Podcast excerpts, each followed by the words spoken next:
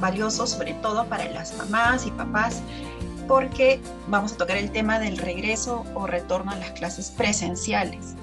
Eh, bueno, esto es una buena noticia por un lado, porque es importante para los niños, niñas y adolescentes el hecho que puedan interactuar con sus pares para su proceso de aprendizaje y socialización, pero también para que puedan desarrollar diversas habilidades.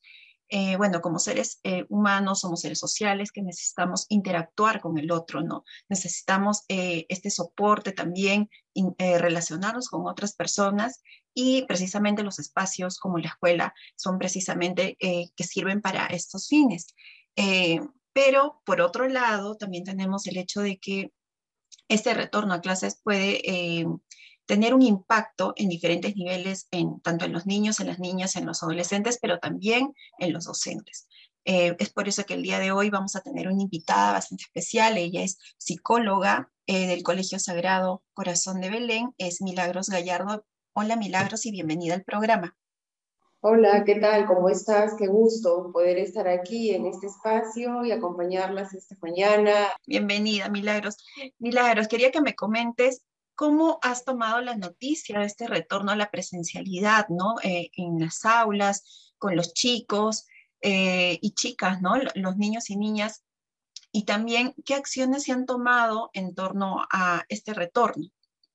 Mm, bueno, yo te diré que en realidad hubo mucha expectativa antes del inicio escolar, ¿no? Nosotros hemos empezado ya hace cuatro semanas eh, y si bien es cierto, veníamos preparándonos ¿no? con el equipo de profesores, pero creo que a la larga, ¿no? durante estas cuatro semanas, se han vivenciado varias situaciones, diría yo, diferentes, ¿no? Desde el primer día que para muchos niños, de manera puntual, creo yo, era llegar al colegio por primera vez. Habían estado en casa y habían estado estudiando en sus casas durante estos dos años de pandemia y era como empezar, ¿no? El llanto de no querer desprenderse de sus padres, el querer, el no querer quedarse en el colegio. Eh, por otro lado, era como sorprendente, creo, vernos llegar a todos con, con el alcohol, con todo el equipo de cuidados, ¿no? Eh, y eso fue la primera semana. Conforme han ido pasando, creo, los días, y ha sido un tono diferente, creo yo, ¿no? Ya los chicos se han ido, creo que el temor que los acompañó el primer día ya pasó a un segundo plano, ¿no? Eh, ahora, hoy por hoy, algo que a mí me llama mucho la atención es cómo buscan el contacto físico entre ellos, sean pequeños o sean grandes. Eh, o, están muy al pendiente de, poder jugar, ¿no? Jugar que implica el poder tocarse entre ellos, desde que juegan en el recreo. Si bien es cierto, yo te diré que en un primer momento eh, se cuidaba todo esto, ¿no? De las restricciones, no aquí, no allá, pero la realidad te decía de que era inmanejable. Entonces, hoy por hoy ya tienen sus espacios en donde pueden jugar.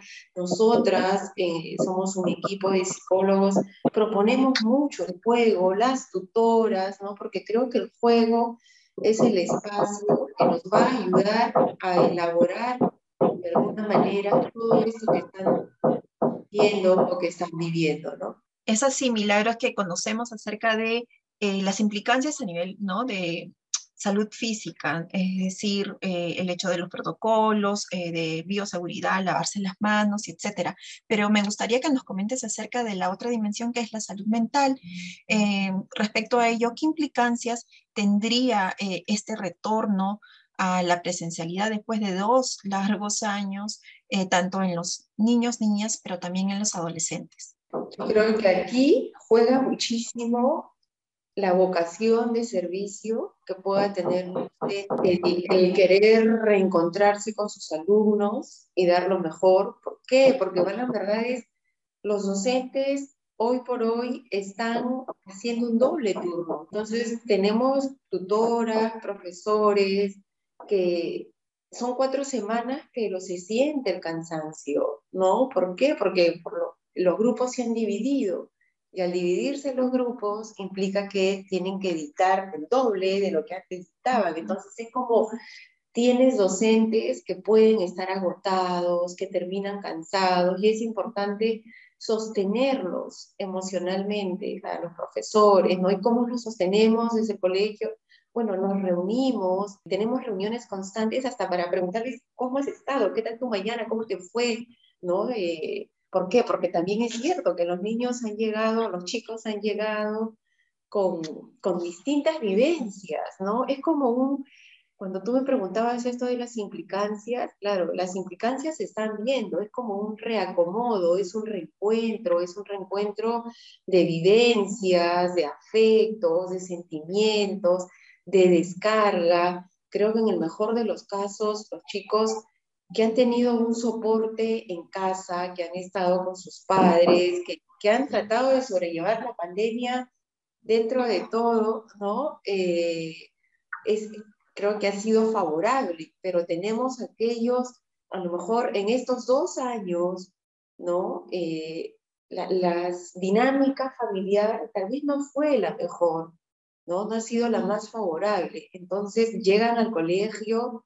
con muchas vivencias, ¿no? Entonces es como sostener a los chicos, pero creo que acá hay que sostener primero a los profesores, porque te digo, cuatro semanas, pero yo siento el cansancio de los profesores también, ¿no? Entonces es importante que se tenga un espacio para ellos, que por lo menos eh, que se involucre toda la comunidad, o sea, porque es como necesitamos, en algún momento uno puede entrar al aula, el profesor como que respira un poco, ¿no? Pero es ahora que han empezado las clases, es como necesitas que todo el mundo, desde la dirección hasta la señora que puede este, limpiar el colegio, prestar, ¿no? o sea, todos tenemos que estar involucrados y sobre todo acompañando a los, a los chicos, ¿no?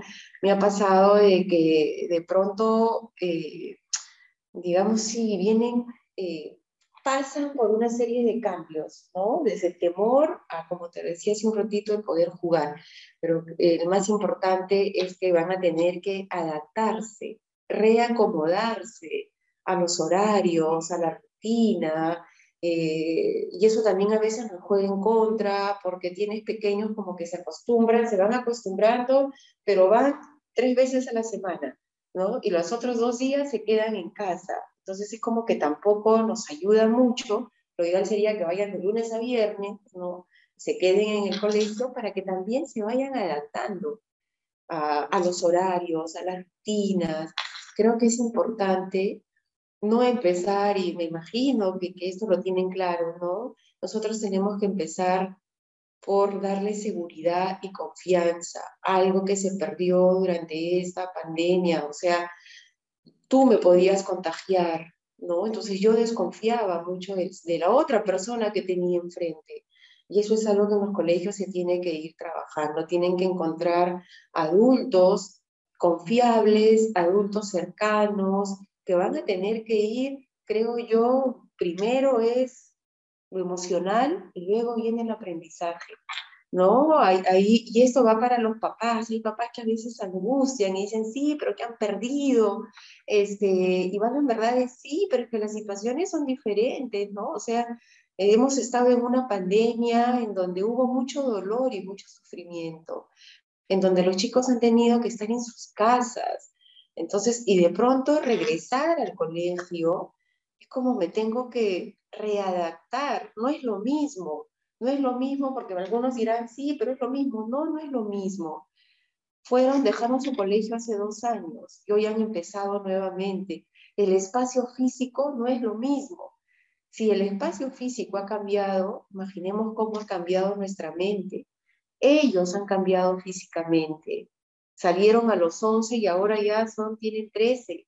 Han crecido, ¿no? Entonces, creo de que es importante tener en cuenta eso, mucha flexibilidad, y, lo primero es lo primero, o sea, lo emocional, hablar mucho, ¿no? De, cómo se están sintiendo, trabajarlo muchísimo en distintos momentos, para ayudarlos a elaborar todo lo que ha pasado. Eh, sí, sí, Milagros. Pensaba eh, con lo último que mencionabas acerca, ¿no?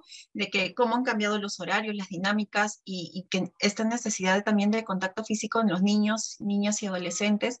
Y también pensaba en este impacto que ha tenido en ellos el hecho, por ejemplo, de los niños que ingresan a primaria y que han conocido a sus compañeritos mediante las plataformas virtuales y solamente han visto sus nombres después de dos años toca este encuentro, ¿no? Y lo mismo con los chicos que ingresan a la secundaria, los adolescentes que ingresan a, la secundaria y también, ¿por qué no también los, las personas más jóvenes, ¿no? A las universidades que prácticamente han hecho sus dos primeros, o su primer año, mejor dicho, eh, bueno, los cuatro primeros ciclos son dos años, eh, ¿no? Mediante eh, las clases virtuales y solamente hemos visto los nombrecitos o las etiquetas de los nombres o una foto y no ha habido mayor interacción, pues, ¿no? Presencial, ¿no? Este impacto que va a tener, ¿no?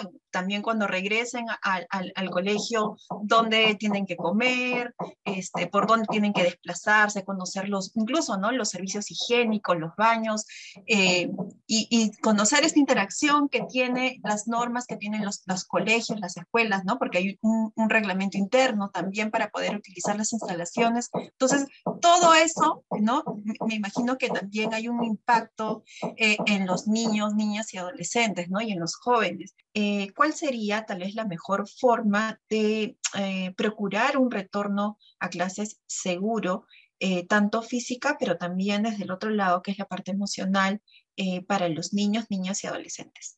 El retorno tiene que ser gradual, ¿no? El retorno tiene que ser gradual, tiene que ser, digamos, gradual durante la jornada, ¿no? Porque claro, está siendo gradual porque no están yendo todos los días eh, al colegio, pero creo de que es durante la jornada académica, o sea, los colegios eh, van a tener que darle prioridad, como te decía hace un ratito, al poder dejar de lado la currícula, ¿no? Eh, y poder trabajar los afectos, los sentimientos, el poder conversar con ellos, desde la tutoría. Creo que aquí la tutoría se convierte en el espacio eh, para poder hablar y poder elaborar ¿no? esto que hemos vivido, que nos golpeó, nos asustó, ¿no? Eh, nos volvió muy vulnerables durante estos dos años. Sí, el retorno tiene que ser progresivo, eh, tienen que ir como que los papás también, ¿no? Desde las casas, ir hablándoles, eh, a los más pequeños, a los grandes también, ¿no? Yo te diré desde mi experiencia, es complicado estar con la mascarilla toda la mañana, ¿no? Este, para un adulto, para mí es, es difícil y cuando tengo que entrar a hacer algún taller, o sea, entonces, para los niños también es complicado, para los jóvenes también es complicado, ¿no? Cuando están jugando, pero habrá que conversar mucho con ellos, ¿no? Este, ir, ir eh, de hecho, nos tenemos que seguir cuidando, ¿no? Nos tenemos que seguir cuidando, pero también es cierto que tenemos que ir como hablando, hablándoles y anticipándonos, de lo que va a ir surgiendo en, el día a día con el retorno a clases. Pero es como ir contándoles, preguntándoles, ¿no? Porque de hecho que hay temor también en los más pequeños.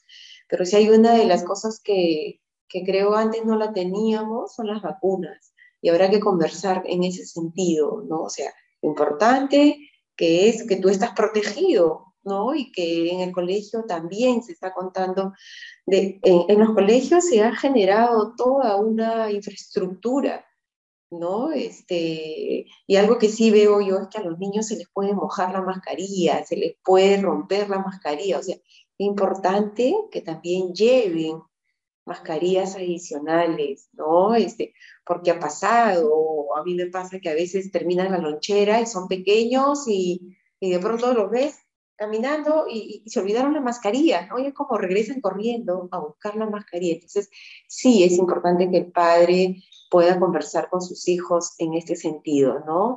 Eh, los primeros días no han tenido una jornada completa, han salido más temprano, ¿no? Porque creo que eso también, o sea, no puedes estar toda la mañana, no, tendrá que ser algo progresivo, ir, ir tal vez en horarios más reducidos, hasta que puedan ir adaptándose al ritmo del colegio, ¿no? Correcto, eh, milagros, ¿no? Qué importante también validar todas las emociones que van sintiendo en este proceso, ¿no? tanto de los niños, adolescentes, pero también de los docentes que acompañan estos procesos, ¿no? Qué importante también el soporte para ellos. Milagros, me gustaría hacer una pausa en este momento y regresamos ya eh, con las preguntas de cierre de la entrevista, ¿te parece? Sí, muy bien, gracias. Vale.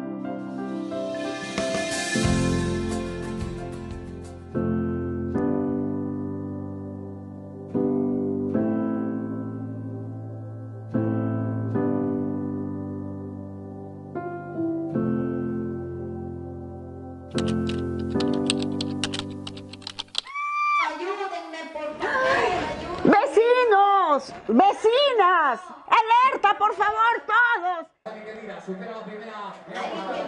Oye, algo está pasando. ¿Qué?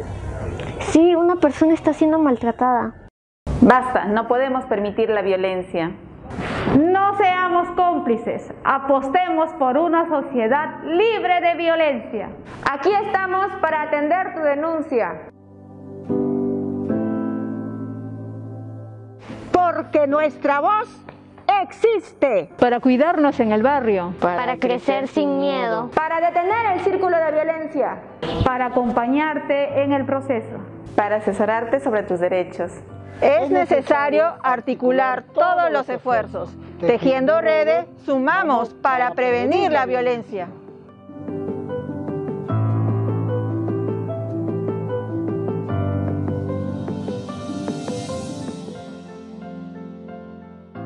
Estamos aquí con Milagros, ella es psicóloga eh, educativa y bueno, estamos conversando acerca del el regreso a clases presenciales.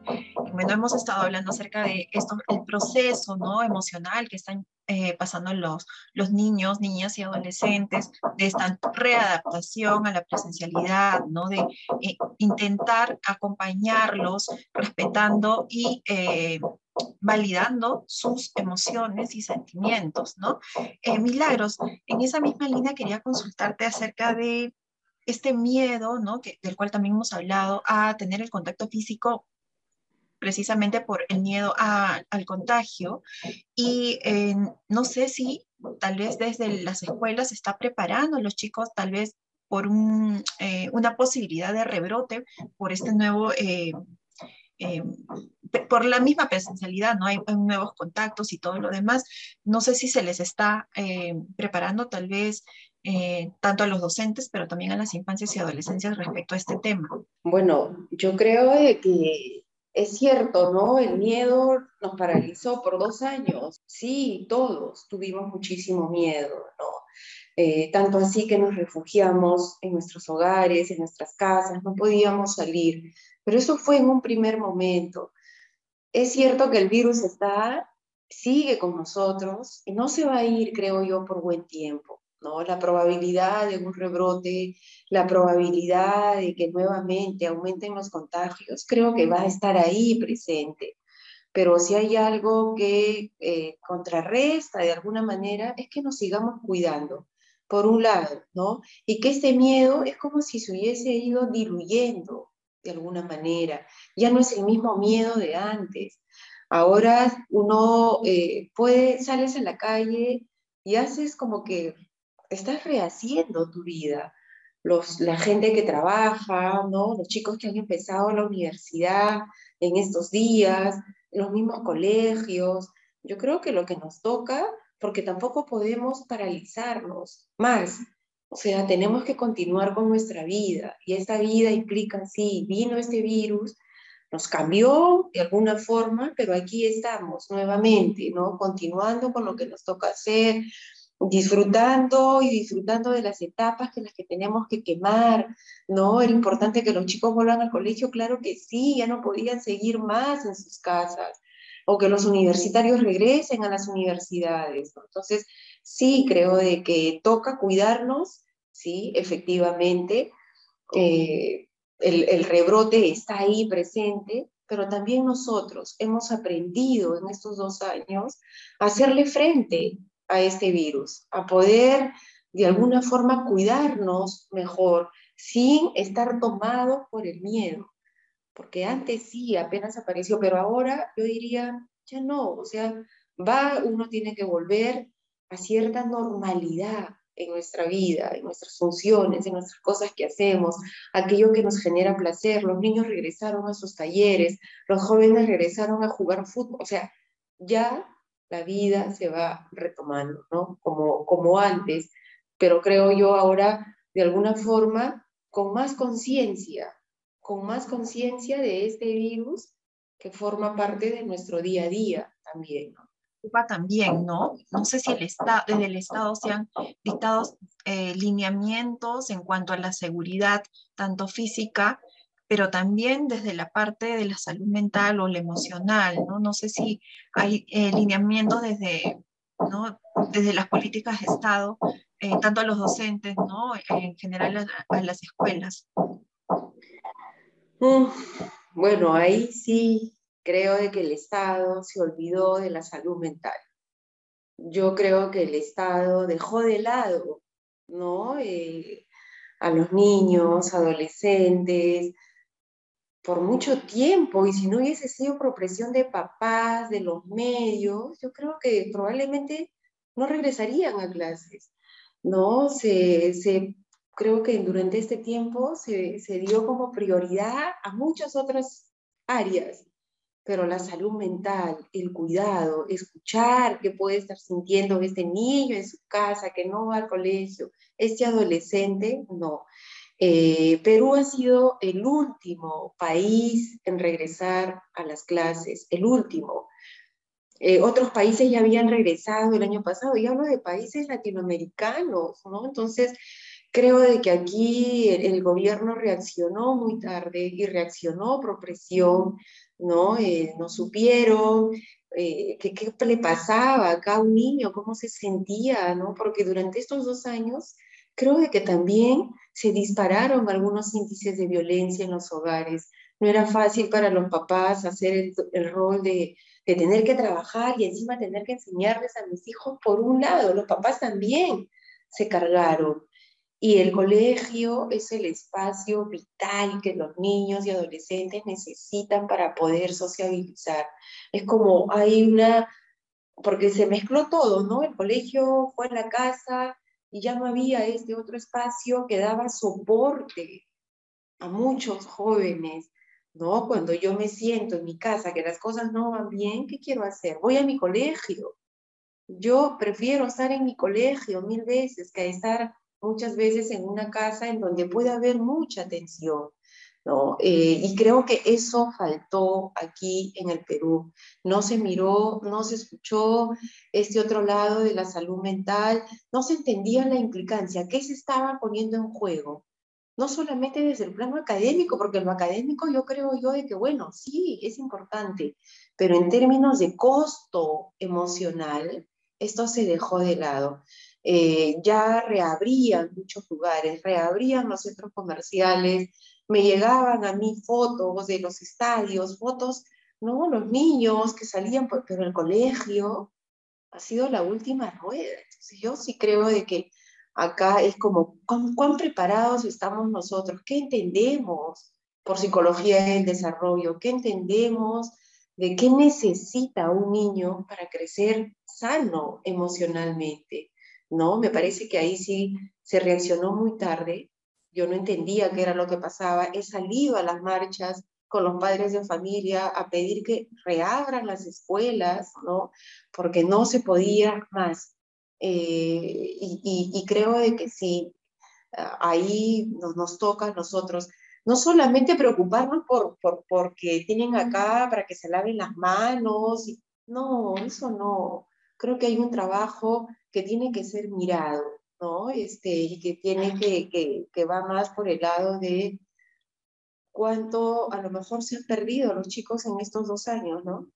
Porque el colegio es un espacio que nos prepara para la vida, nos enseña convivencia, nos enseña que el mundo no gire en torno a nosotros, nos enseña sobre la empatía, la frustración, ¿qué hago con eso? Es una mini comunidad, ¿no? Y esa mini comunidad quedó como, no fue sostenida, ¿no? Entonces yo sí creo de que ahí eh, las políticas de Estado no, no reaccionaron, ¿no? Este, y, bueno, hasta que por fin se dieron cuenta de que era necesario que los niños y jóvenes regresen y ahora están regresando.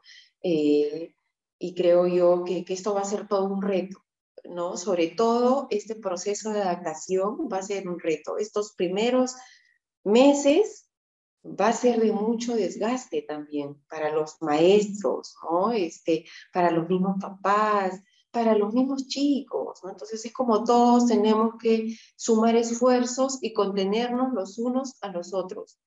Eh, una mamá me decía, ya de una vez que abran el colegio, quiero que ella vaya, ¿no? Como que diciendo, ya, por favor, nosotros también queremos, este, no sé, hacer nuestra vida como padres, ¿no? Queremos que ya vayan al colegio. Y creo de que sí, ¿no? En ese proceso estamos, hemos empezado ya el camino, estamos viendo este retorno ya de los chicos al, colegio, ¿no? Y que nos toca acompañarnos, nos toca acompañarnos, eh, verlos, sostenerlos, ayudarlos, que el colegio vuelva a ser un espacio sociable, confiable, que les dé a ellos esta tranquilidad también, y a los papás también, ¿no? Estoy llevando a mi hijo al colegio y sé que lo van a cuidar, porque hay papás que les cuesta mucho, y si a un papá le cuesta mucho la idea de separarse, al hijo el triple. Yo he tenido chicos de distintos, no solo pequeños, ¿ah? de distintos grados que les, les ha costado. Era como, extraño a mi papá, extraño a mi mamá. Mis, en la casa alguien cuando yo por ahí no, no sabía, apagaba la cámara y alguien me enseñaba, alguien por ahí me ayudaba una ayudadita.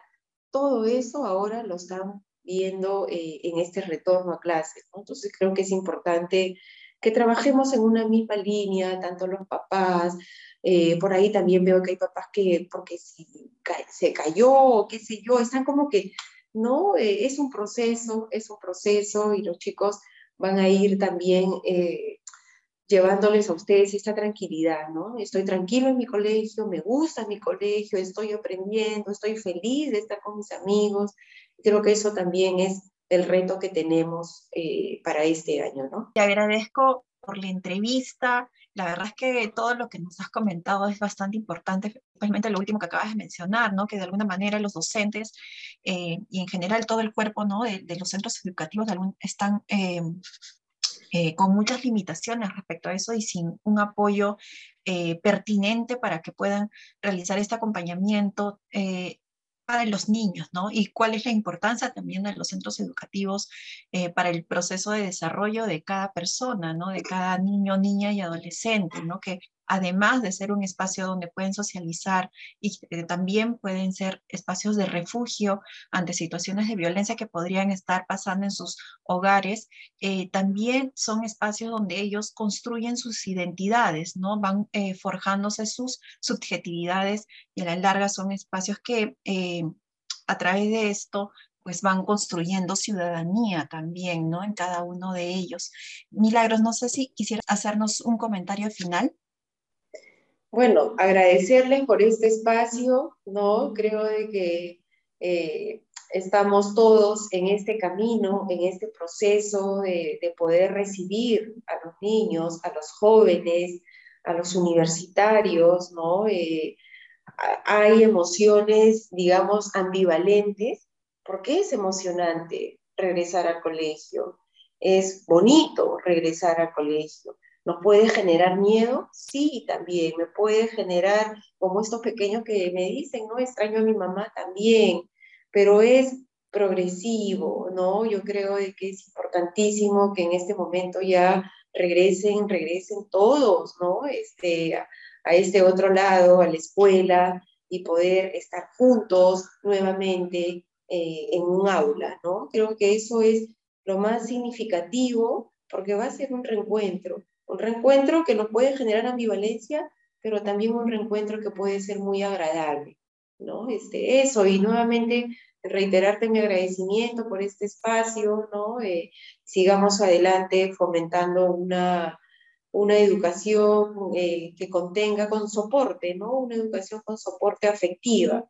Eh, por eso yo digo que aquí ahora es el docente, aquel docente que tiene vocación de servicio, aquel docente que le gusta su trabajo, es el que va a poder sobrellevar, creo yo, eh, estos momentos eh, en los que nos ha tocado, ¿no? Nos, nos toca a nosotros como adultos poder acompañar a nuestros chicos. Muchas gracias, Milagros, por todos tus aportes, por comentarnos acerca de este tema tan importante, ¿no? Y que, bueno, es tan coyuntural también, todo este proceso que todavía, pues, tiene de largo porque está avanzando progresivamente. También vamos de grupos, creo que de tres días por semana, ¿no? Las, las aulas se han dividido en dos partes. Entonces, es un proceso todavía que eh, está en curso, ¿no? Y bueno, quisiera cerrar el programa de hoy con algunas ideas que Milagros ha mencionado acerca de validar las emociones, ¿no? Que se pueden experimentar los niños, niñas y adolescentes, como la ansiedad, tal vez, la ansiedad de separación, eh, también la tristeza y la autoexigencia, también el temor a no rendir, ¿no? Porque una cosa es rendir tal vez los exámenes desde una computadora y otra cosa es volver a rendir los exámenes y las evaluaciones desde la presencialidad, ¿no? Tal vez el temor de decir, uy, por la computadora de repente puedo fijarme en mis anotaciones y rendir bien los exámenes, pero ¿cómo va a ser en la presencialidad? ¿no? Donde no tengo nada donde fijarme eh, de mis notas, ¿no? Entonces, acompañar todos estos procesos y estos temores que van a ir experimentando, ¿no? Los estudiantes, los y las estudiantes, pero también por otro lado hay esta alegría del reencuentro, ¿no? Em, tanto para los estudiantes como para los docentes. Entonces, esperamos que este programa haya sido eh, de mucha utilidad, ¿no? Principalmente para los niños, niñas y adolescentes, pero también para los papás y mamás eh, de familia. Eh, bueno, nos vemos en el próximo programa. Muchas gracias y adiós.